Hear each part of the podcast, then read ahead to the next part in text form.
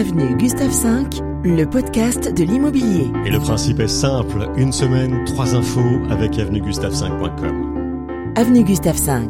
Et l'on commence avec les prix de l'immobilier dans les grandes métropoles françaises. Étude Se Loger, sans surprise, le Grand Paris domine le marché avec un prix moyen de 7360 euros du mètre carré dans l'ancien. Juste derrière, on retrouve trois grandes villes, Lyon, Bordeaux et Nice. À quelques centaines d'euros près, ces trois métropoles dépassent la barre des 4000 euros du mètre carré, toujours selon Se Loger.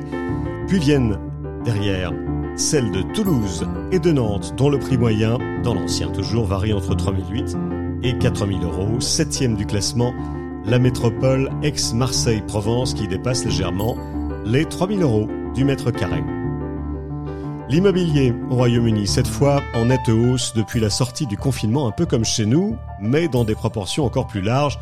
Rien qu'en juillet, les Britanniques ont vendu et acheté à tout va. On a même signé là-bas le plus grand nombre de compromis de vente depuis 10 ans, l'équivalent de 37 milliards de livres sterling de transactions d'après le site d'annonce Rightmove qui est une bonne source d'information. Un mouvement constaté dans sept des neuf grandes régions du Royaume-Uni, sauf où? Sauf à Londres. Oui, la capitale, victime d'un exode qui a fait chuter les prix même de 2%. La situation sanitaire a conduit les acquéreurs britanniques à rechercher, un peu comme chez nous, une meilleure qualité de vie, davantage de mètres carrés, d'où une certaine désaffection pour Londres, on le comprend. Le marché immobilier britannique bénéficie il faut le dire, d'un moratoire sur la taxe immobilière pour la vente de propriétés de moins de 500 000 livres.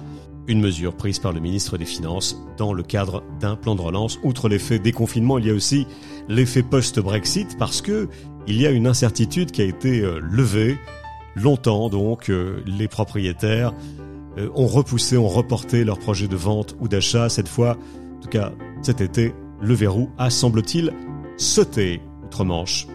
On va revenir en France. Plus de crédit sans apport personnel, c'est le nouveau mantra. C'est aujourd'hui une tendance de plus en plus marquée et les primo-accédants sont les, les tout premiers concernés. On le constate nous-mêmes sur le terrain en tant qu'agents. Les conditions d'emprunt sont de plus en plus strictes du côté des banques. On en sait un peu plus sur l'ampleur du phénomène. D'après le courtier La Centrale de Financement, qui a livré ses observations sur un an, on constate une nette progression de l'apport exigé désormais. Au niveau national, on aurait atteint les plus 20% par rapport à l'année dernière.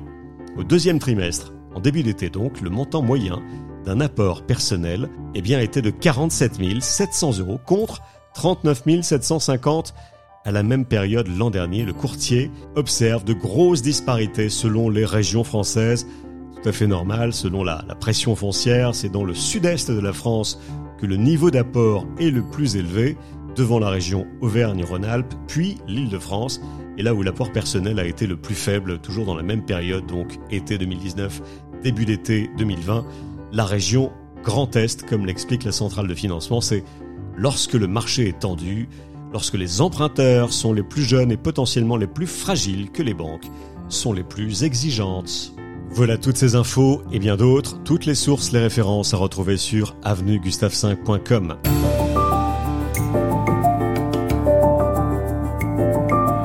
Avenue Gustave V, le podcast de l'immobilier.